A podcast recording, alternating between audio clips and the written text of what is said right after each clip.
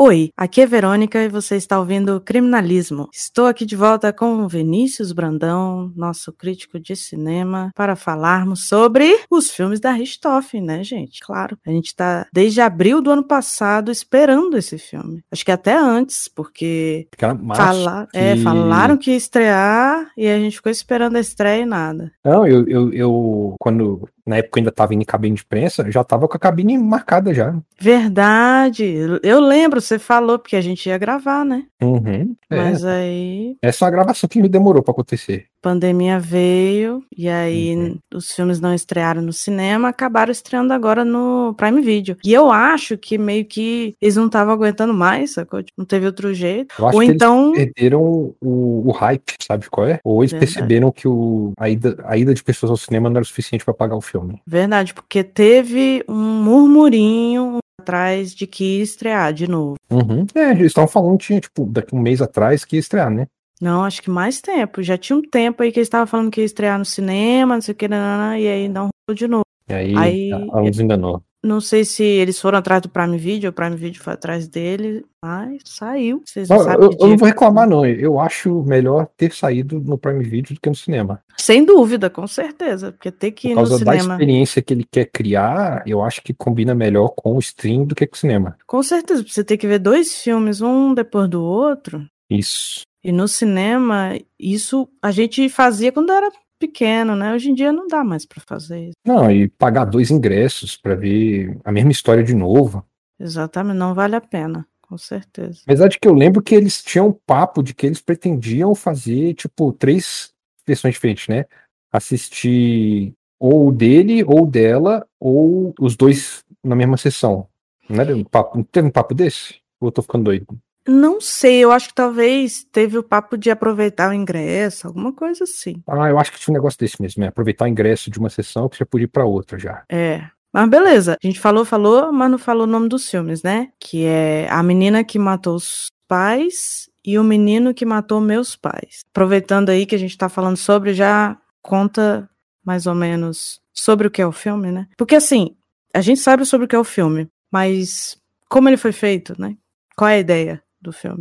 a, a, ideia, segundo os créditos do filme do diretor Maurício Essa, era aproveitar que a história nunca ficou muito clara porque ela foi contada pelos dois separadamente, né? É uhum. que fazer um filme contando a história segundo os depoimentos do Daniel Cravinhos e um outro filme contando a história segundo os depoimentos da Suzanne von Richthofen sobre desde o relacionamento dos dois, um tentando fazer com que o outro parecesse mais culpado, até o assassinato dos pais dela, que fisicamente, né, assim, na, a parte do, do tirar a vida foi feita por ele junto com o irmão à base de marretada na cabeça dos pais dela enquanto eles dormiam, mas é, segundo ficou constatado, né, ela foi a mandante e planejadora do crime, né? Então, na verdade, dão a entender, não nesses depoimentos, mas na, na, investigação de que os dois planejaram juntos, né? Mas é uhum. é porque ela que manipulou ele para é, participar. Isso,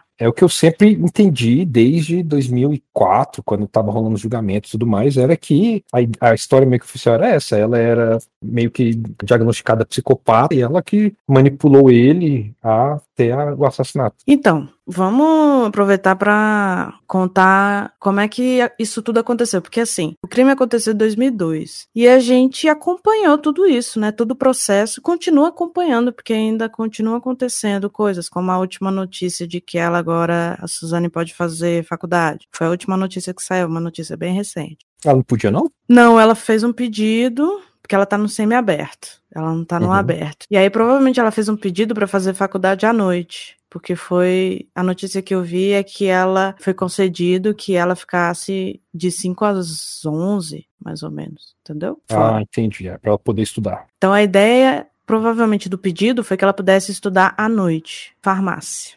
Uhum. Farmácia. Foi... É, ela, ela é uma figura tão icônica, né, dos últimos 20 anos aí, que, tipo, ela com frequência é mencionada por pessoas e qualquer coisa que acontece em relação a ela na vida da prisão vira notícia, né? Ela, ela, casou com, com outra mulher no sistema carcerário e virou notícia. Ela saiu naquele negócio de liberdade. Como é que eles fazem para datas e feriados? Saidão, que eles chamam. É, isso. Ela, ela saiu no saidão no dia das mães. E aí, tipo, as pessoas virou notícia esse negócio. O pior é que ela sai todo ano, no dia das mães e no dia dos pais. Todo ano, nesses dois dias, a galera fala. Todo ano, é. Sempre fala disso aí. É, e é um, é, de é alguma um direito... forma ela virou uma pessoa muito icônica assim no imaginário popular brasileiro, sabe? Com certeza. Mais e é do é que muito, outros criminosos. É muito doido porque assim, em 2002, é, quando o crime ocorreu, isso foi tudo muito televisionado, né? Chamou muita atenção porque eram ela e o irmão de classe média alta uhum. e os pais foram brutalmente assassinados e dava a entender que era um latrocínio, mas depois não era e descobriram que foi ela que mandou. Então criou uma história gigantesca virou um, um negócio imenso, tipo o Nardone. Se duvidar, até pior que os Nardone. Então. É, é, eu acho que é mais televisionado, que foi mais, assim, mo mostrado de forma geral que os Nardone, pelo menos aqui, assim. Parece que sim, porque ela acabou chamando muita atenção, né, Suzane? Uhum. Pelo jeito dela, pelo Ela virou meio como uma dela. figura demoníaca, assim, no, no, imaginário popular brasileiro. É porque é que, ela é se bem, que, se bem que os Nardoni também não ficaram tão longe disso, né? É porque a questão da Suzane von Richthofen, eu acho, é que ela foi desmascarada rapidamente e ela é muito, assim, descarada. Ela é uma manipuladora fria, calculista, descarada. Ela Uhum. não disfarça muito. Então, ficou muito claro que ela estava enganando, que ela mentiu, que ela enrolou e etc. Os Nardones ainda se fazem de coitados, eles ainda conseguem, né, Uhum. passar uma imagem mais quieta, de não chamar atenção. Ela não, ela faz um monte de coisa que, que Ela parece que demonstra. atenção, né? É porque as atitudes dela são muito, na- pelo menos pra mim, muito óbvias, entendeu? Tipo, ela se casou Uhum. com a mulher que era líder lá na prisão. Por quê? Porque ela queria vantagem, né? Pô. Ela sempre, os atos dela parecem sempre voltados assim pra conseguir alguma coisa, pra Uhum. atingir um objetivo. Claramente ela tem. Ou ela ganha alguma coisa ou ela não faz algo. Né? Exatamente, ela faz tudo friamente calculado. Eu quero esse objetivo, eu quero isso, eu quero aquilo. Uhum. Isso fica muito claro. Então, assim, e é uma mulher bonita, padrão, etc. Então chama atenção, entendeu? E aí É. eu lembro muito bem desse caso, principalmente depois que saiu o livro da Ilana Casoy, essa coisa da manipulação, da articulação, da forma como tudo aconteceu, da Uhum. crueldade, né? E aí, depois, no julgamento, é interessante que a gente acaba vendo nos filmes versões diferentes, mas que também deixam, pelo menos pra mim, muito claro a manipulação dela nas duas versões. Uhum.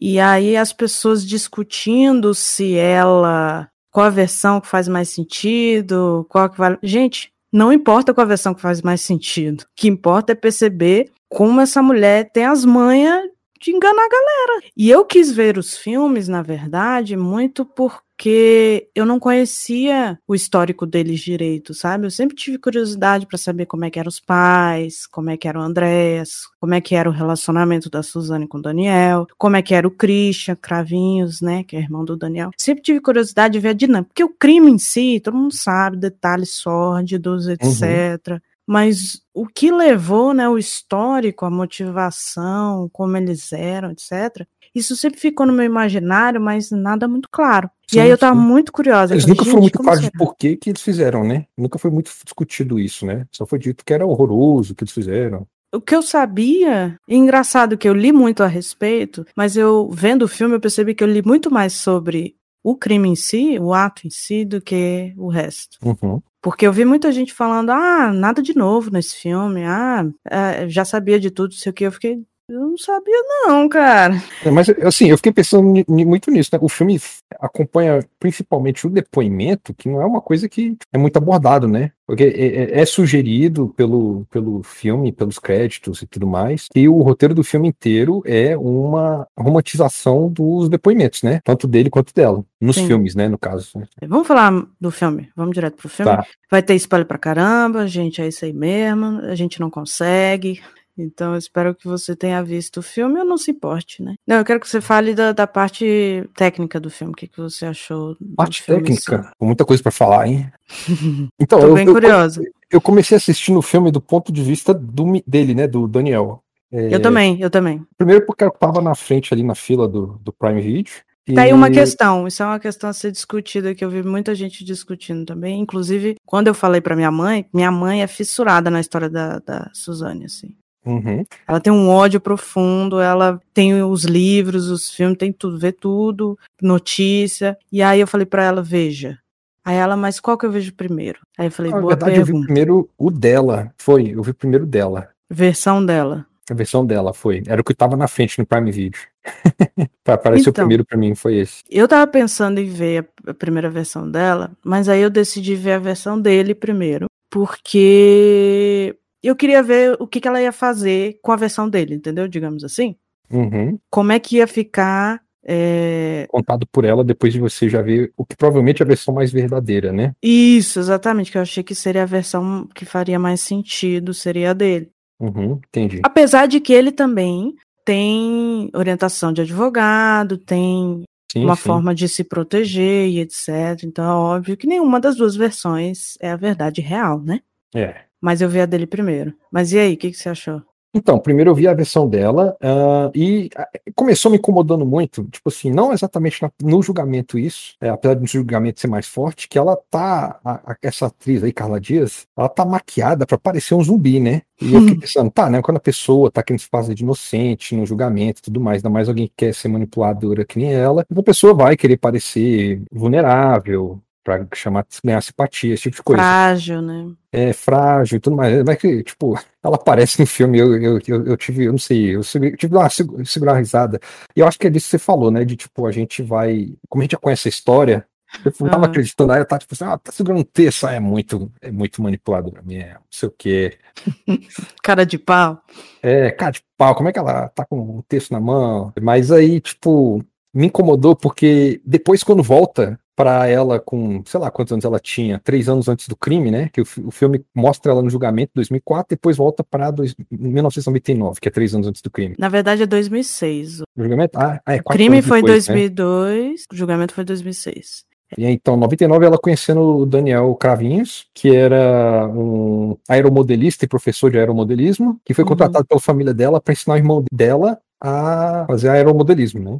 Era um hobby que o menino queria fazer. E aí Sim. eles se conhecem, ficam interessados no outro e se envolvem e o filme vai contando a história do ponto de vista dos dois, assim, do ponto de vista dela, no, caso, que foi o primeiro que eu assisti, as mesmas cenas, a mesma cena, mesmos ângulos, enquadramentos, eles pegaram, tipo assim, é, essa cena eles simplesmente pegaram o mesmo take e botaram nos dois filmes. Só que eles... Uhum. É o corte da cena que muda, no caso, né? No caso do filme dela, a gente vê ela chegando com a mãe, falando com a mãe sobre como ela acabou de sair de relacionamento, não quer começar um outro agora. E do ponto de vista dele, a gente vê ele treinando aeromodelismo e de repente chega essa família estranha. Mesmo hum. nisso, a maquiagem dela, ela tá pálida, ela tá parecendo um zumbizão, ela não tá tão pálida quanto ela tá no, no, no, no, julgamento, mas ela tá pálida. E no filme, do ponto de vista dela, o tempo inteiro ela tá muito pálida, que eu acho que tá relacionado com essa ideia dela querer se mostrar vulnerável, né? Porque aí eu hum. falei, não, tá esquisito, ela não tá parecendo Suzane von Richthofen. Aí eu procurei o, o, as fotos da Suzane von Richthofen na época, e ela, tipo, ela não era pálida daquele jeito, ela era garota saudável, é, é, pegava sol com frequência, sabe? Tipo, e, e, isso já me incomodou. E ainda mais que o filme ele, ele tem uma saturação baixa de cores, que é a ideia, a escolha de fotografia dele, né? Vamos botar uma saturação bem baixa de cores, quase é, monocromático para parecer mais documentário, assim, mais verossímil, né? Quando a pessoa faz um filme em casa caseira, ela não, ela não faz correção de cor. Então vamos fazer isso aqui não, vamos deixar bem preto e branco, quase, quase cinza às vezes, algumas cenas, para que o filme fique mais verossímil. E, e aí, tipo, você pega esse essa escolha de filmagem somado a essa maquiagem muito quase mumifica ela lá, eu fiquei tipo, putz, tá, tá esquisito, sabe? Eu não curti, né? E aí a história dela vai ficando muito, muito esquisita, muito rápido. Uhum, porque sim. a pessoa fica assim, velho, isso aqui tá parecendo meio forçado. Eu fiquei pensando assim, não, eu, como eu já vi pessoas em relacionamento abusivo, assim, acontecendo na minha frente, eu sabendo que o cara era abusivo com a mulher e não podendo fazer nada porque a mulher tava envolvida, a gente falava pra ela, oh, tá relacionamento abusivo, ela não acreditava, sabe? E eu vendo alguma das coisas que ela descrevia muito parecido com isso, eu fiquei tipo, é, eu não vou dizer que, que tá muito esquisito, porque eu já vi coisa parecida acontecendo, mas ela vai descrevendo ele como um, basicamente a primeira transa dos dois, como se quase fosse, tivesse sido um estupro da parte dele, ele sendo abusivo com ela o tempo inteiro, brigando com ela o tempo inteiro. E aí, quando vai pra versão dele do filme, né, vira meio que o oposto. Ela é que é muito abusiva e manipuladora com ele. E esse para mim foi o a coisa que mais me incomodou no, nos dois filmes, tanto dele quanto dela, é que a gente vê esses dois declarando assim uma paixão muito maluca de tipo, a gente não pode se ver durante a semana, só final de semana. Tipo, pra idade deles é normal isso aí, velho, de boa, não tem nenhum problema se ver só no final de semana, mas é tipo, os, o jeito que os dois agem é como se alguém estivesse cortando o cordão umbilical, sabe? É, eu sinto isso, que eles têm um, eles tinham um relacionamento muito forte, muito intenso, dos dois lados. Não era abusivo só de um lado, do outro, era dos dois lados. Era muito desesperador, assim, porque é. ela fala que vai para a Europa passar um mês e ele acha que é o fim do mundo, que ele vai Isso. morrer, que não vai aguentar. Gente, é só um mês. Aí quando é o filme dele, é tipo o cara sofrendo, ele parece a Bela no Crepúsculo, sabe? Quando o Edward termina com ela no Lua Nova, e ela fica tipo três tá. meses sentada, olhando pela janela que o filme retrata. É tipo, é isso, velho. Eu fiquei tipo, velho, é muito louco esse relacionamento dos dois, que eles são muito dependentes os dois desse relacionamento, né? Os dois filmes retratam como relacionamento sendo no filme dele ruim para ele e no filme dela como ruim para ela.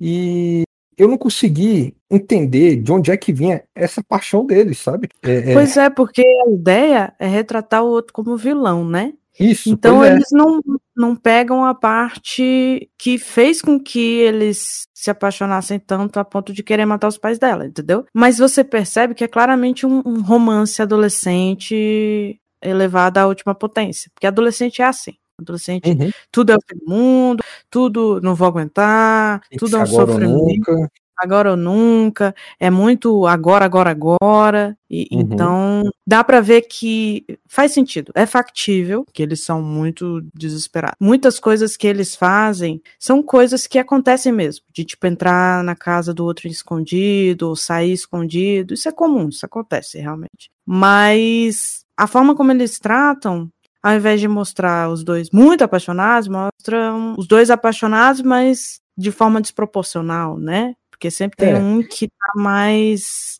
em cima, digamos assim. É, assim, tem que se levar em conta que cada um dos filmes está tentando, é o ponto de vista de um deles, tentando fazer o outro parecer o vilão da história. Eu compreendo Exatamente. isso. Mas é, como o filme é desinteressante, tipo assim, como narrativa, uma vez que eles chamaram o Rafael Montes, mega escritor de ficção policial, para romantizar o filme, é, eu, eu, acho que deveria ter havido pelo menos uma preocupação aí em fazer com que o filme fosse mais envolvente em forma narrativa no sentido de que, tipo, quando você faz um filme em que as coisas ou são 100%, 100 das vezes ruins ou 100% das vezes boas, o filme vai ficar chato. Ele precisa ser meio que uma montanha russa, tem que ter uma vitóriazinha do protagonista aqui, uma derrotazinha ali, porque aí você consegue acompanhar, você consegue torcer. Nesse caso, como não tem em nenhum dos dois filmes isso, é só ruim o tempo inteiro, fica chato, sabe? Não tem vitória nenhuma, não tem derrota, é só derrota, sabe? E, Eu acho que é, acaba ficando meio engessado, né? Porque eles estão pegando o depoimento estão pegando o, o, algo que é real, depoimento real dos dois, e colocando de forma romantizada no filme. E aí,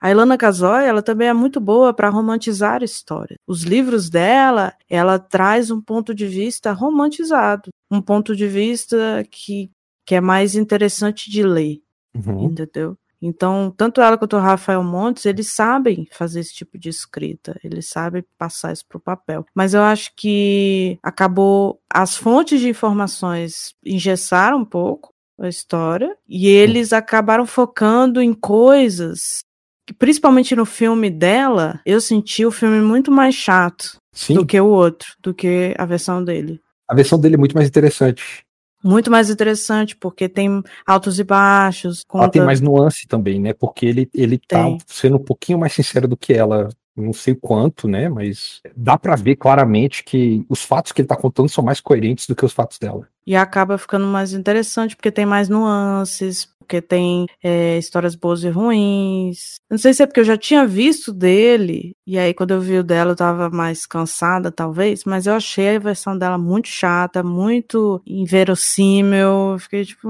você tá enganando quem, E- e- Pelo e, amor é, de Deus. A versão dele, ele tem defeitos, né? A versão dela, ela não tem defeitos nenhum. Ela é só uma garota completamente inocente que parece que foi levada pelo lobo mal pra floresta, sabe? Ela tem um defeito sim, ela é insuportável. Ô bicha chata, velho. É, Pelo é amor de Deus. chata pra caralho.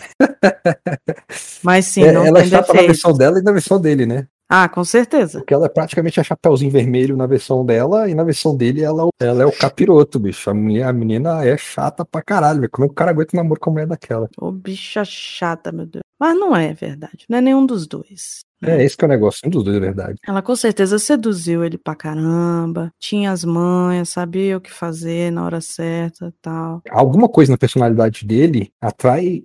Assim, pessoas manipuladoras vão ter interesse em pessoas que são mais manipuláveis, né? Alguma coisa na personalidade dele a- deixou aberto pra ela que se, ela teria essa possibilidade de manipular, né? Po- Posso estar falando besteira, a gente reconhece Não, isso. normalmente, manipuladores procuram pessoas vulneráveis, pessoas que estão passando por momentos vulneráveis ou que são mais inocentes, mais manipuláveis. E, cara, querendo ou não, ela tem um padrão de beleza que muita gente gosta. Então, Ah, isso sim.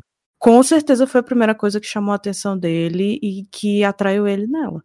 Não tem jeito, entendeu? Uhum. Pra Sim, sim. continuar, é que ela mostrou outras coisas. Mas com certeza, é só você ver as fotos da Susana von Richthofen, galera. Ela é uma mulher padrão 100%. Uhum. Ela tem um corpo magro, tudo certinho, tudo no lugar, digamos assim. Responde a vários é, Estereótipos. estereótipos de beleza. Exatamente. Então, ela é considerada uma mulher muito bonita que chama atenção. Não tem jeito. Uhum. E Sim, com sim. certeza isso chamou muita atenção dele. É. Tanto que o, o relato de como eles se conheceram é de que foi ela, o Andrés e a mãe. E quando chegaram lá, ele, a mãe falou que o Andrés queria. O Daniel perguntou se ela também queria. Uhum. Sim. Chamou atenção de primeira vista. Sim, entendeu? sim. É, deu, pra- deu para ela perceber imediatamente que ele tinha algum interesse nela, né? Exatamente, exatamente. Então, assim, não tem jeito. Foi uma das coisas que, que pegou forte pra ele. Mas aí, com a manipulação, com outras coisas, ela foi conquistando ele de outras formas e tal. Mas não tem como a gente descartar que o relacionamento era, era puxado entendeu? Dos dois lados. Era um relacionamento nojento para as duas pessoas. É, sabe, relacionamento nojento. Pô, tem, tem, tem relacionamento que é nojento mesmo. Esse é um, esse é um que, assim, que visivelmente é um relacionamento. Você, tipo, Grude. se você é amigo dessas pessoas, você não quer estar perto delas, porque é uma merda estar perto delas. tipo isso. É, Outra questão interessante é a, é a parte das drogas, né? uhum. Cada um fala que o outro culpa o apresentou outro as drogas. é. drogas. Eu Essa acho cena que é- eu achei tão engraçada, tipo assim, porque maconha é uma droga que, tipo, tá bom, não é assim, a coisa mais aceita do mundo, mas em relação a outras drogas, sempre tem algumas pessoas que falam assim, ah, mas todo mundo usa maconha em certo ponto da vida, sabe? Tipo, e aí eu fiquei Então- tipo, ah, tá, mas é esses dois aí tentando pagar de inocentes. Pois é, e eles focam muito na maconha, né? Mas na verdade não era só maconha, eles usavam êxtase e cocaína também. É, em certo ponto do filme fica claro, né, que eles usavam outras coisas. Mas foca muito na maconha, como se a maconha deixasse a pessoa fora de si, e total. Uhum. Eu vi muita crítica sobre ela falar que estava maconhada e que por causa disso não estava raciocinando direito na hora do crime. Hum. Vi muita gente falando que maconha é uma droga zen, não faz essas coisas e tal. Só que na Uhum. verdade, assim, eu não acho que ela estava drogadaça, porque ela lembra de tudo direitinho, ela conta cada passo do que aconteceu, entendeu? Ela fez uma reconstituição do crime e na reconstituição ela com cada detalhezinho. Ela não lembra muito bem os horários, que horas que aconteceu, quanto tempo durou, mas ela sabe o que, que aconteceu. É porque no momento da investigação, do inquérito, etc., ela fala tudo. No julgamento, ela já tem uma orientação, entendeu? Do que pode falar, do que não pode. Essa parte das drogas é uma parte que é vista como negativa, principalmente quem levou droga para quem. Por isso que eles provavelmente foram orientados de botar uma culpa no outro. Na minha visão, quem pode contar a verdade sobre isso é o Andrés. O Andrés que sabe. Ah, sim. Ah, é, assim, eles falam que foi tudo no quarto dele, né? No dia do aniversário dele, não é isso? Que, na, as duas, nas duas versões é no dia do aniversário dele, né? Que quando é... ela perde a virgindade. E... De acordo, de acordo com ela. Uhum. E que, de acordo com ele, não aconteceu nada aquele dia, não é isso? Não, rolou, mas ela já tinha perdido a virgindade. Sim, sim. Eu lembro que, tipo, acho que na cena, mostra ele perguntando, você disse que já perdeu a virgindade? Eu já pedi, mas quero, tal. Ela dá um... Isso foi outra, foi antes do aniversário. Não foi no aniversário. Ah, é? Foi antes. Ah, tô ficando confuso com o filme já.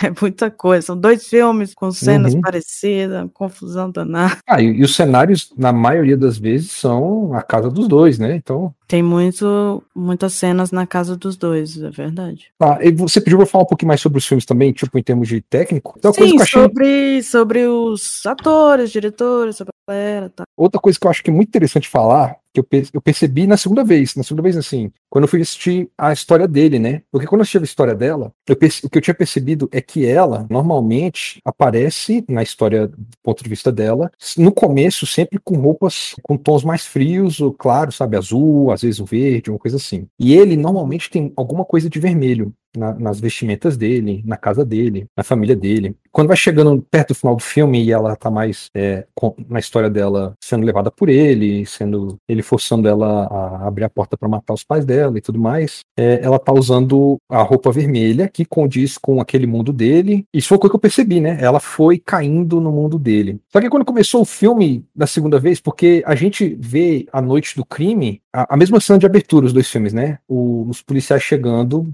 porque eles chamaram os policiais para dizer que eles achavam que alguém tinha invadido a casa. E eu percebi que no, no, começo do filme, né, quando é a noite do crime, ele tá usando roupa clara e ela tá usando roupa vermelha. E aí, quando volta para três anos antes, os dois conhecendo, ela tá usando roupa clara e ele tá usando a roupa vermelha. E a verdade é que é isso, né? Eles trocam de posição do começo pro final do filme. No sentido de, tipo assim, a direção de arte tá querendo dizer que, tipo, não importa qual versão que você tá vendo, ele entra no mundo dela e ela entra no mundo dele. Tem representações diferentes desse mundo, porque a casa da família dela, com as coisas dos pais dela, são cheia, é cheia de coisa vermelha. Que é meio querendo dizer que, tipo assim, coisas vermelhas, do ponto de vista dela, são coisas ruins que é os pais dela para ela são retratados como coisas horríveis, né? E pessoas horríveis. No ponto de vista dele, ele tá tentando ainda sentir, tipo, se, se dar bem com os pais dela ainda. Então ele tem, usa vermelho, ele meio que tenta se adequar ali no mundo vermelho dos pais dela. Então, assim, direção de arte desse filme é muito legal. Muito, muito fera. Eu achei isso muito legal mesmo. Esse negócio do, do jogo do vermelho com as cores mais claras. Ah, é. que bom. Teve uma coisa interessante, né, aí no meio. É, só que aí, tipo, a princípio, eu tava achando o filme esquisito, eu não conseguia dizer o que que era, tipo, as cenas. Sabe quando você assiste assiste um filme e você consegue ver que, que o ator não estava preparado para fazer aquela cena, e aí você vê ele entrando assim do nada, tipo, era pra ser um cara numa casa, ele provavelmente tá vindo do quarto dele de algum outro lugar, mas você consegue ver que não é tipo um personagem vindo de um quarto de outro lugar, mas o ator usando a deixa para entrar no, no cenário. Sabe quando você consegue perceber isso no filme? Não, dá pra perceber isso. Então, nesse filme eu fiquei o tempo inteiro, tipo, hum, deu pra ver que, tipo, aquele ator tava se preparando ali atrás, sabe? Tipo, o tempo inteiro tem alguma coisa nele que não parece verdadeiro, que tudo parece falso. Que isso, cara? E eu fiquei pensando, eu não sei o que que é, se são os atores, se é, se é a direção de cena. E então eu pesquisei esse Maurício Essa, entre os dois filmes, né? Eu assisti um filme e depois resolvi, não, tem que pesquisar, tem que descobrir o que, está acontecendo aqui. é, não viu direto. É, aí eu pesquisei o Maurício. Não, eu assisti um filme no dia, o outro no outro. Eu dei um tempinho ainda para respirar. Ah, sorte sua, porque, porque eu vi um depois do outro. Ah, ah. Na hora que eu vi que eram as mesmas cenas, os mesmos takes, eu falei, é, não, ainda bem que eu não, bem que eu não assisti essa porcaria. eu tava achando muito chato os dois filmes, imagina se eu tivesse visto um depois do outro. Aí eu descobri que eu, esse Maurício S., o diretor do filme, o cara que teve a ideia de fazer esses filmes, é o diretor de um, de um, dos piores filmes que eu já assisti na minha vida, A Garota Invisível. E, tipo, que é um filme que a direção de cena é assustadora de tão ruim, é, esse Garota Invisível. E eu tava, ah tá, beleza, é o mesmo cara, tá. Entendi. Não, não é os atores são especificamente ruins, ou. Porque o cara que faz o Daniel, eu acho ele até bastante bom, assim, tipo, ele, ele normalmente ele tá em cena, ele tá atuando ali no que cada cena exige do personagem. Quando um ator é bom, ele conseguia ainda sustentar alguma coisa, mas a forma como a cena é dirigida, e eu fui prestar atenção nisso também, esse Maurício Essa, ele segue uma escola, vem da TV, sabe, de, de, de cena, que é a gente coloca a câmera em algum canto que vai mostrar toda a cena e deixa os atores fazer. Ah, e... sim, só vai. Verdade. Só vai. E não tem tanto trabalho de câmera. Pô, sim. a gente filmou aqui, é, vamos dormir, vamos lá, vou para casa hoje, é, lavar a roupa. Ele não tá pensando na cena que ele tá dirigindo, sabe? E é uma coisa que me, me irritava muito no Garoto Invisível, que nem tanto, porque eu devo perceber que o diretor de fotografia do filme é bom, pô, a cena, os pais dele vão para casa dos pais dela, é uma coisa legal assim, tipo, se você vê o filme do ponto de vista dela, você vê os pais dela indo visitar os pais dele, na casa dele, né, da família dele. E Sim. aí eles entregam uma foto falando, ó, uma lembrança aqui de quando vocês foram jantar lá em casa tal. Você nunca viu eles jantando na casa, uns na casa dos outros, né? Quando você muda de filme, você vê o outro encontro, o que não aconteceu.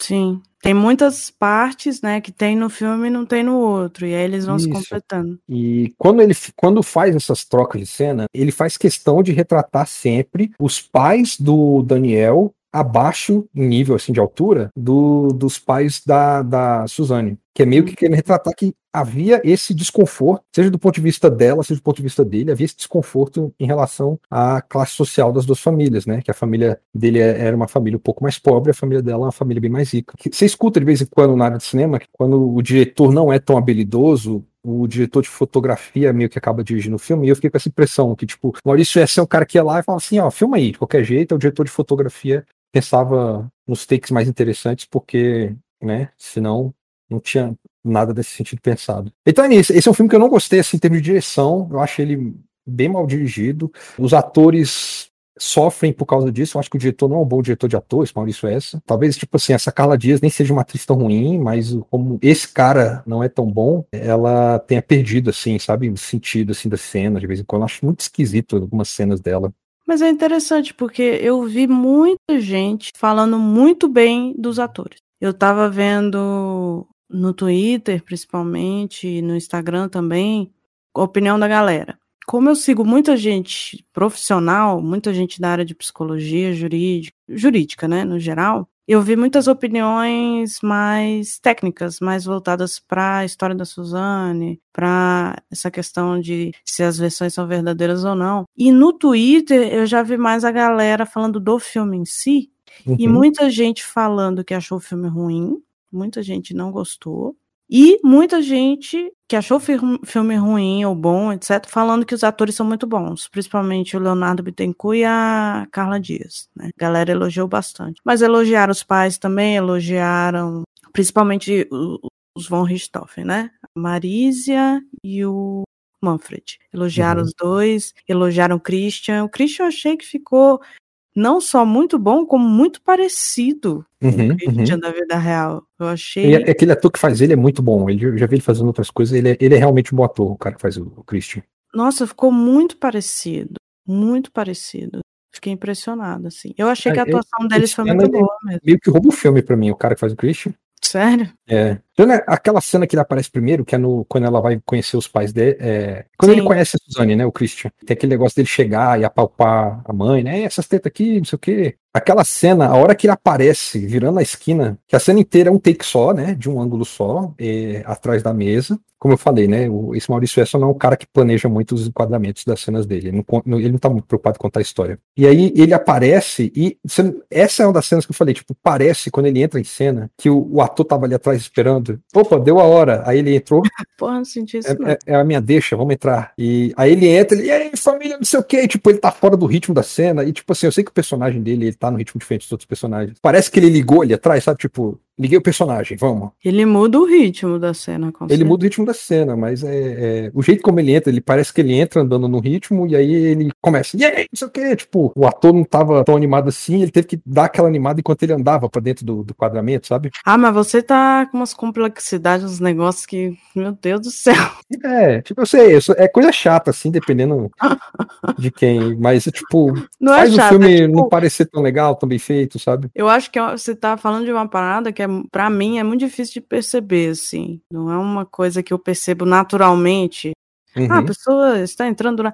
Eu não ia perceber, não percebi. Não sei se percebereis. Tá, então, então vou, vou, vou, falar de jeito diferente. Imagina assim: Tô Cavalcante entrando em cena no Sai de Baixo, em determinado momento do, do, do episódio do Sai de Baixo, e alguém entrando em cena em um filme, sabe? A galera tá esperando a pessoa. É, essa, é, você vê que ele tá, ele tá em pé atrás de uma porta, esperando a hora do personagem dele entrar e falar uma piadinha. E, e você vê que esse cara, ele não tá no ritmo do personagem, que o personagem tem que estar tá naquela cena na hora que ele entra. Ele vai entrando no ritmo, sabe? Eu entendi. Elas não entram no ritmo na mesma hora. Dá um tempo, assim, é uma coisa meio. Uhum. E dá uma sensação de falsidade, assim, que não é culpa necessariamente dos atores. Como a gente falou, esse cara que faz o irmão. Como é, é o nome dele mesmo? Ele é muito bom, porque ele entra rápido no ritmo. Tem outros atores que não entram tão rápido assim, não. Eu achei que a, a Carla Dias, às vezes ela ficava muito morta, muito sem, sem vida. Ela sem parecia vida. sem vida, às vezes. Tinha, tinha os momentos que ela tava muito assim eu não sei se é porque ela tenta fazer uma pessoa inocente, mas é uma pessoa inocente, muito sem gracinha. E aí, em outros momentos, ela vai a 180, entendeu? Quando ela tá drogada, ela fica loucaça.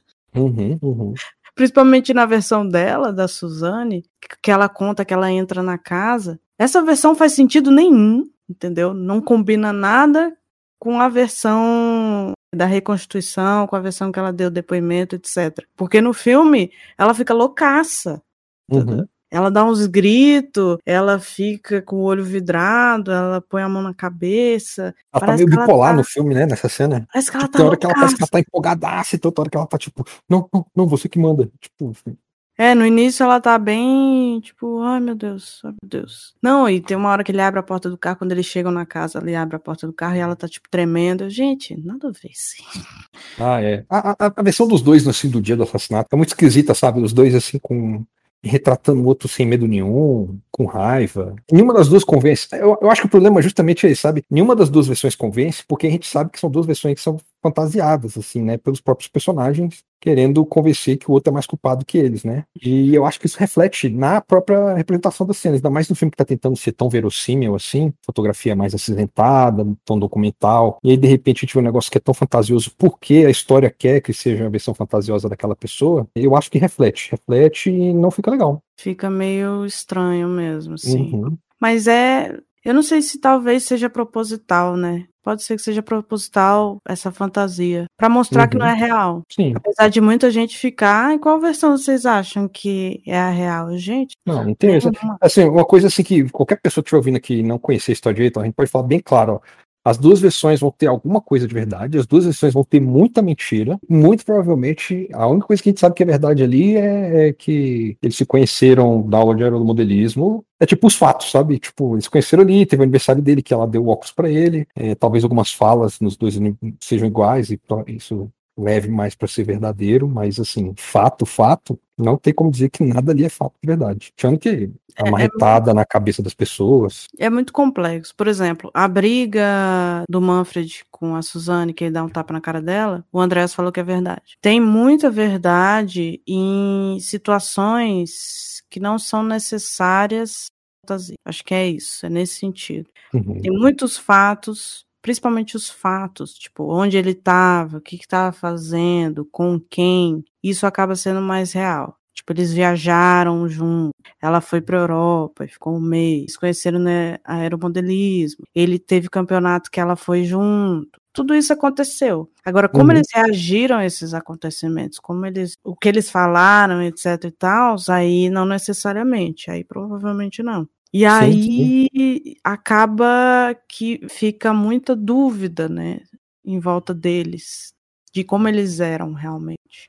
Uhum. Você é. consegue ver como as outras pessoas eram, mais ou menos, tal. Eles não dá para saber realmente. Sim, sim. A gente consegue ter uma noção bem clara assim dos pais dele, do irmão dela, até do, do Manfred. Então, mas tem um problema que a versão dele, o Manfred é abusador, é etc. Mas é. aparentemente não era nada disso. A sugestão de que ele tava batendo nela, de que ele já estuprou ela, né? Então, isso, nada disso tipo, é confirmado. Isso não, pare, isso não, parece verdadeiro especificamente. Ela poderia corroborar esses fatos, né? De que o pai batia nela. Sim, ela se. Se tinha uma, uma pessoa para falar isso, inclusive é ela, né? Para corroborar esses fatos. Tipo, a vítima era a pessoa pra gente confiar mais nesse negócio. Mas que, assim, que realmente existiu algum tipo de inimizade entre ele e os pais dela, não consigo acreditar nisso. Mas eu acredito que não é só dele, era dele e dela, sabe? Não era uma coisa exclusivamente os pais dela para com a família pobre e ele, sabe? Então, a minha opinião, de acordo com tudo que eu já vi, me informei a respeito, me parece, e já falaram disso, que os pais dela proibiram ela de namorar com ele.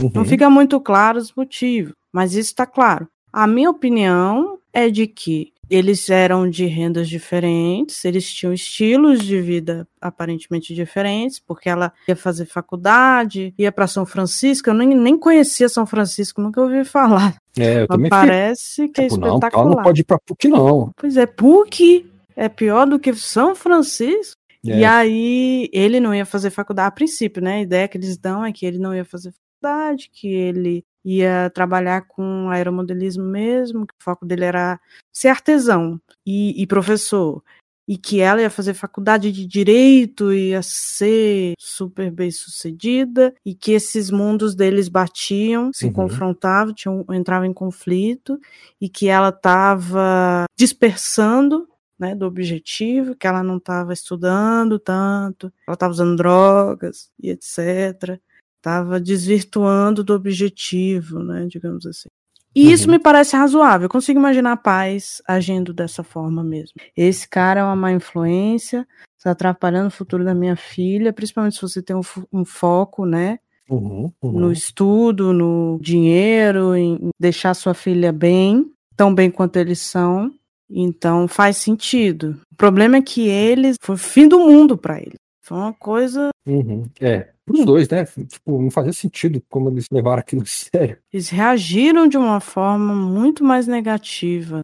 Mas realmente, quem que gosta dos pais proibindo tal? Eu entendo. Os pais me sim, proibirem sim. de namorar alguém, eu vou. Não, é, é padrão, né? Quando o pai proíbe de fazer alguma coisa, é quando a criança, é quando o filho mais vai querer fazer. Pois é, mas tipo, eles não estavam suportando fazer escondido, sabe? Mostra uhum. o lado dele de tipo, eu não aguento mais, tudo escondido, não. Aí eu, gente. É, isso, é no, isso é pra não tá contando a história do ponto de vista dela, né?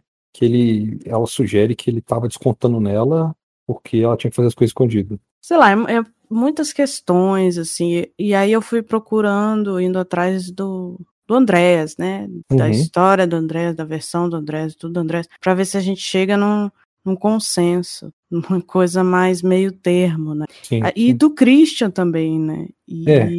eu acabei descobrindo várias coisas, de tipo, o Christian realmente, de acordo com ele, foi convencido dias antes, e ele não queria, mas ele fez pelo irmão, né? O irmão realmente falou para ele assim, ó, oh, eles estão batendo nela, estão abusando dela. Houve essa essa tentativa de, de convencer não só o irmão como ele também. Uhum parece que isso realmente aconteceu. Ela falou que estava sendo abusada pelo pai, tanto pro Daniel quanto pro Christian, para convencê-los. Ainda mais na que... idade que eles estão, esse negócio de fazer a justiça, é mais fácil convencer alguém a fazer uma besteira dessa. É, porque você vai sair como o correto, justo, né? A pessoa uhum. fazia mal para ela, tal, pá. Não, o cara, cara apaixonado que quer proteger a namorada, salvar a mulher, né?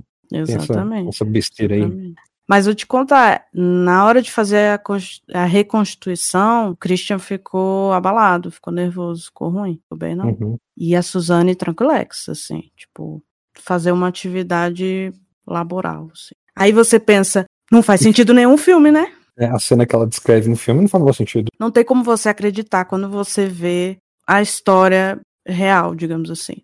Você sabe Sim. que é uma história real, você viu o filme, e depois você vai atrás do livro da Ilana Casoy, o Quinto Mandamento, você vai atrás da, da dos policiais, dos delegados, da galera envolvida, e pergunta para eles, você vai ver reportagens. Tem uma eh, reportagem super famosa lá do Fantástico, que a Suzane vai e que a câmera e o telefone pegam cenas do, dos advogados falando para ela que ela tem que chorar, que ela tem que fazer isso, que ela tem que fazer aquilo. Isso é muito emblemático, essa cena. Uhum. Eu nunca esqueci dessa reportagem, porque é, é, muito assim, como eu falei, é muito descarado, entendeu? Uhum. Ela não conseguia disfarçar. É como se fosse uma manipuladora ingênua. Uhum, uhum. ah, eu vou enganar todo mundo aqui, eu não tô nem aí pra nada, caguei, vou uhum. ser feliz e lá lá lá. Entendeu? O que sugere também uma certa dose de narcisismo, né? Que meio que desumaniza a pessoa que ela tá querendo enganar. Com certeza, com certeza. Não é à toa que a galera fala que ela é psicopata. Ela tem um diagnóstico, mas aparentemente não é. Hum. Tipo, não tá escrito assim, ela tem psicopatia. Mas as características que eu tava vendo. né? Aí o povo fala, não, porque você não pode falar que ela é psicopata. Eu, Gente, mas por que, que o exame não fala? Entendeu? Ela tem transtorno de personalidade antissocial, é isso aí mesmo. Não, o exame ele só fala as características dela. Inclusive, o, eu vi o juiz que condenou ela falando que muito da decisão Da da, pena pena, teve a ver com isso, com esses, com resultados desses exames, tá? Que mostrou que ela era uma pessoa de alta periculosidade, fria. É, é um caso, assim, de estudo interessante. Mas eu quero falar de uma parte do filme que me incomodou muito. No final, quando eles estão matando os dois, tem uma hora, assim que eles, eles dão as pauladas e tal, e aí os dois vão pegar a toalha, um molha a toalha, o outro vai pegar um jarro de água, e aí eles põem na boca, tá? Você entendeu por que que isso aconteceu? Do Por que, que eles cobriram a, a boca deles? É, fez sentido pra você essa cena de botar o jarro de água na boca, botar a toalha, etc? Não. Tipo, essa ideia é pegar pessoas de- desprevenidas, eles estão correndo Não, risco de acordar alguém ali. Ah, Já tá tinha falando- sido depois, depois de- da paulada. Ah, deles chegando lá e ficar, tipo, cobrindo o rosto deles. Molhando a toalha, botando o jarro de água. Eles conversando, né? O Christian e o. No, tem a cena, quando eles entram. Eu não sei se tem nas duas versões ou na versão dele. Acho que é na versão dele, porque mostra ele fazendo, é na versão dele. É, a versão dela não, não mostra eles entrando Não no mostra, quarto, só mostra exatamente. eles indo embora. Exatamente, a versão dele. Eles entram embaixo. com o, o negócio lá, taco, sei lá como é o nome daquilo ali. Eles dão as pauladas. Depois disso, corta, tá o Daniel pegando umas toalhas, molhando na pia, e aí depois mostra ele falando pra põe na boca, e aí mostra o Christian virando um, um jarro amarelo na câmera, tem a câmera e tem o Christian virando, como se fosse na pessoa que tá morta. Uhum. Depois mostra o Daniel, e aí eu olhei assim, e eu falei, não faz sentido nenhum essa É, não que que tá estão querendo ali, né? explicando, não tá explicando por que que eles estão fazendo isso. Não é que o plano deles era fazer parecer um assalto, né? Um latrocínio. O que, que a água tem a ver com as coisas? É, é um filme, eu, eu, eu, assim, pra mim, de forma bem simples, é um filme mal feito mesmo, assim. eu né, é, tipo, as cenas deles são lentas, chatas, entediosas, o texto não é tão interessante. Eu acho que, eu entendo querer meio que, vamos contar um filme contando a história dele, esse negócio meio experimental, e depois vamos fazer um filme querendo contar a história dela, mas tipo, arruma outras fontes, sabe? Não, não, não, não faz uma história ser chata só porque não tem outra fonte pra contar aquela história. E eu não sei, cara. Tipo, achei. Tem hora que parece meio preguiçoso, sabe? Eu achei a ideia muito boa, achei muito Uhum. interessante. Vamos mostrar o ponto de vista dos dois, e aí você faz a comparação, vão ser dois filmes diferentes. Poderia ser um filme só, mostrando os dois pontos de vista? Poderia, já vi filmes assim. Que no Ah, início sim, mostra um ponto de vista, depois mostra o outro, os dois se juntam e tal. Qual, que- qual é o grande problema nesse sentido? É terem escolhido uma história que é tão famosa. Porque, que, que eu falei pra você, né? Normalmente os filmes que você pede pra eu, assistir aqui pra gente fazer esse podcast, eu tento, quando é baseado em fatos reais, eu tento não conhecer a história real, porque cria um elemento de suspense, sabe? Ou, tipo, no caso do, do, do Dahmer, tipo, eu não sabia se ele ia matar algumas pessoas que aparecem no filme. Ou no do Bar Luva Dourada, que você fica com medo pelas prostitutas que o cara encontra, ele vai encontrando o tempo inteiro prostituta. Uhum. É, não tem esse elemento de suspense aqui, sabe? Sim, a gente já sabe o que vai acontecer. Porque tá muito preso nessa narrativa de tipo, ele é culpado, ela é culpada, não tem outro elemento. E, e eu- o filme perde muito com isso. Mas eu preciso explicar por que, que eles fazem isso. Fale. Por que, que tem o lance da toalha e da, da- do jarro de água? Por quê? Ah, sim, é algo importante que não foi explicado no filme. Então, por que, que eu quero explicar? Porque eu acho que é muito relevante e interessante, inclusive. Hum. Porque mostra a cabeça deles. Tem muito a ver com a história, eu acho, na minha visão.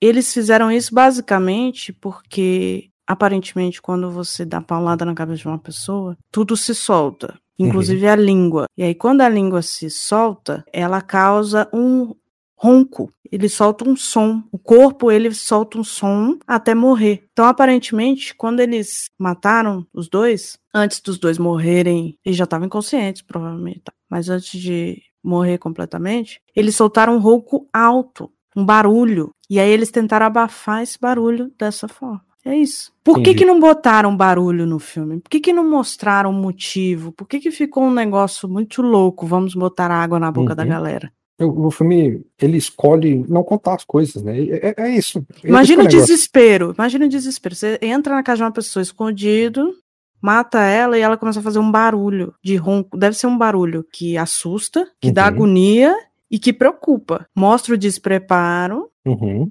mostra o desespero e o medo. E são informações que contariam muito na cena, sabe? E não tá lá na cena. Isso se perde totalmente. Uhum. Porque eles não botaram um barulho. Eles preferiram botar uma musiquinha de suspense lá, uma musiquinha de oh meu Deus, ao invés de botar o som. Tem tudo a ver com a cena. É. Eu acho que isso resume o filme, basicamente. Eu acho que é, eu, eu ia falar, isso é uma boa analogia, porque eu acho da, da, construção desse filme. Ele parece que as pessoas esquecem das coisas e é isso aí. Ah, a gente esqueceu disso aqui. Eu acho também, assim, o fato dessa história da, da Suzanne von Richthofen é, fica, complica muito essa vontade de contar uma história dos pontos de vista, porque é uma história que as pessoas conhecem, sabe? Mas é o que eu te falei, eu queria ver, que eu queria saber do antes. Eu queria saber como é que era a vida deles, como é que era a relação deles, porque a gente não vê muito sobre isso. É, mas aí também, como eles dois estão tentando demonstrar o outro como vilão dentro das relações, acaba que a gente não vê muito da relação deles de verdade, né? Pois é, eu não tinha pensado dessa forma, não tinha pensado, ah, os filmes vão mostrar o ponto de vista deles, então um deles vai ser vilão passou pela minha cabeça. Eu simplesmente pensei, ah, vou ver como é que era o relacionamento. Quando eu comecei a ver o filme, aí eu percebi que realmente era a versão, uma versão distorcida para agradar o júri. Uhum. E aí perdeu, com certeza. É, a, gente não, perdeu. a gente não vê de verdade o que era o relacionamento deles, porque nenhum deles está contando a verdade. Seria muito mais interessante se tivesse um terceiro filme que fosse o ponto de vista do. Do André. Nossa, do Andrés. ia ser sensacional do ponto de vista do André. Ainda mais que ele é, tipo, ele é uma das maiores vítimas, né? Até hoje ele tá sofrendo com esse negócio. Não, eu fui ver, putz, o cara tem doutorado em química, cara. O cara é muito inteligente, o cara é muito cabeção. Em 2007 foi encontrado, tipo, invadiu uma casa, foi encontrado meio perdido, assim. Uma coisa meio pessoa de rua, o cara se acabou total. E aí não tem mais notícia dele, né? Não se falaram dele, mas a última notícia é essa, de que ele estava abandonado. O cara que fez doutorado, que tinha tudo a ter. O cara perdeu tudo, né? Promissor. Eu acho que meio que ele provavelmente teve várias recaídas, né, durante esses 20 anos aí. Uhum. Ainda mais que normalmente a irmã dele vem à tona de novo, né? Exatamente, ela aparece direto. Tem... Imagino que esse, esse, filme mesmo já deve estar tá dando uma balada na vida dele de novo. Ah, com certeza, com certeza. Ele queria sair do Brasil, não conseguiu. Eu não entendi por que ele não conseguiu. Eu acho que deveria ter uhum. conseguido, mas não conseguiu. E aí ele continua aqui, continua com a casa lá, continua tendo que, que ouvir a história da irmã. Ah, ele, ele perdeu a avó. A quando avó ele é encontrado que, pelas pessoas, é, as pessoas querem falar com ele sobre isso, né? Não querem falar com ele sobre quem ele é, o que, que ele pode conseguir, o que, que é a vida dele agora. Provavelmente. Diz que ele, ele é, é, o bem. Irmão da Por causa do... E o nome, né? Ele não consegue mudar é, tem isso também, né? O sobrenome dele é von Richthofen. Imagina, né?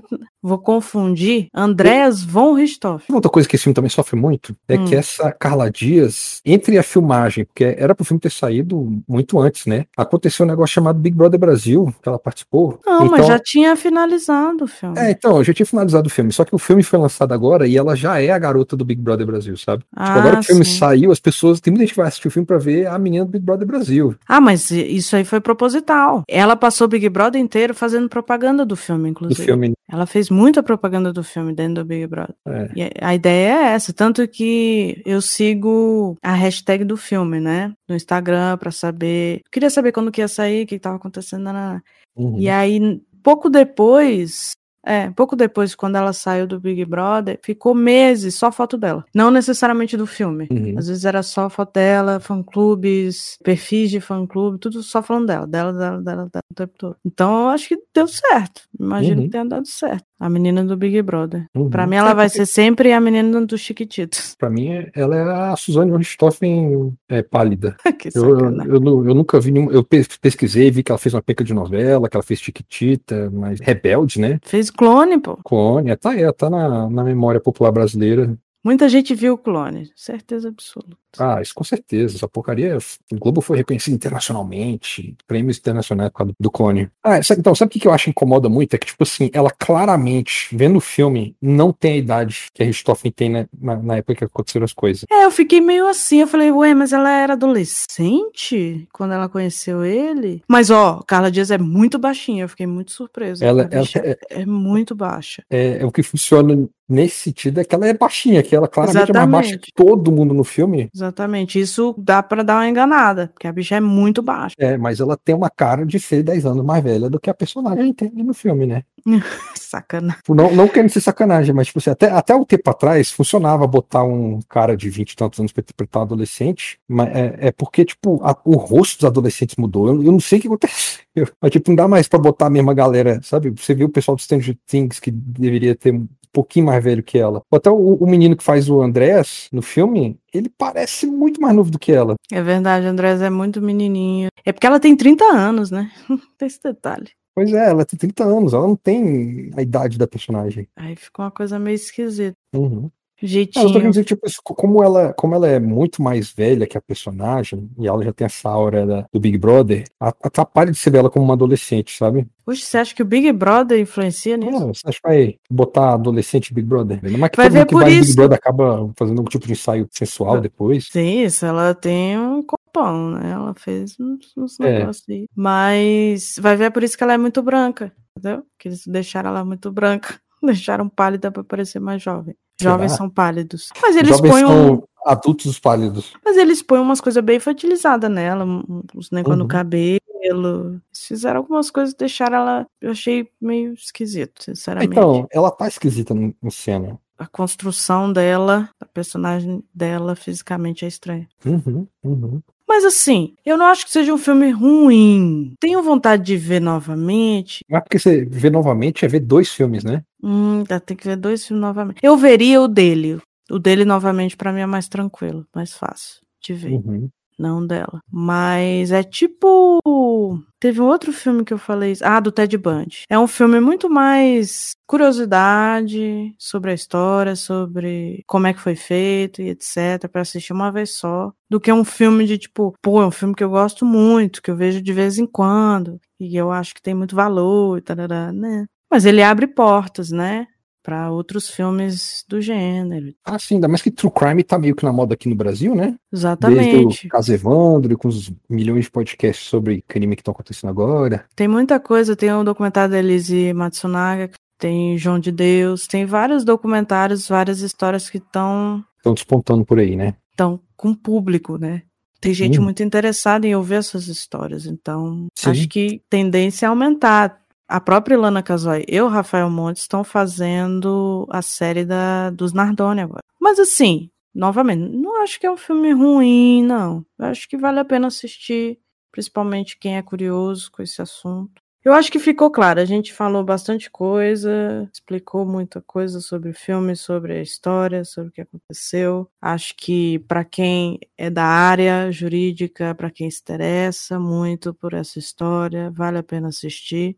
Mas é. Não é lá essas coisas, assim, realmente. Ah, não, se você for da área de cinema, é, vale a pena assistir mais pela curiosidade como é que eles fizeram. Eu acho nesse sentido assim, que você vê, às vezes a cena é filmada do mesmo jeito, só que eles filmaram de novo pra ser do jeito dela, foi do jeito dele e tudo mais. Isso eu acho interessante. As soluções que eles acharam no filme. Agora, uhum. como filme mesmo, os dois são chatíssimos, eu acho. E ser dois de... ainda por cima, que contam a mesma história, é mais chato ainda. Aí vai de vocês. O que vocês acham? A opinião de vocês. Se vocês acreditaram nas histórias, pelo amor de Deus, não, não façam isso. Mas é isso. Se vocês tiverem mais informações também que a gente não falou, por favor, me falem, que eu tenho muito interesse nessa história, assim, muita curiosidade. Não tem jeito, né? Minha área.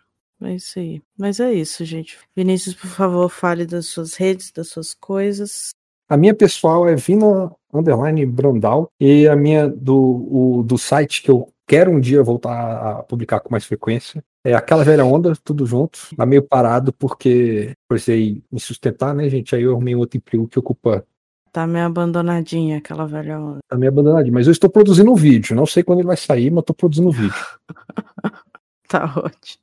Mas é isso. De vez em quando tem notícia ainda, notícia interessante sobre cinema, tem lá. Ele é crítico de cinema, então ele fala bastante de cinema nas redes uhum. dele. Se você tiver interesse, quiser falar com ele, Vina Underline Brandal. E, e no, no Twitter, você lembra qual é o meu Twitter? É Filmaníaco.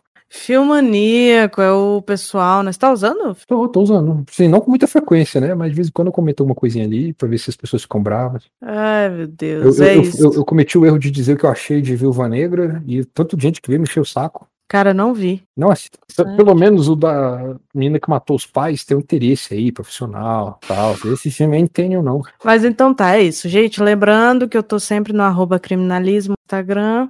Eu tenho Twitter também, mas é é meu, é Verônica Veras.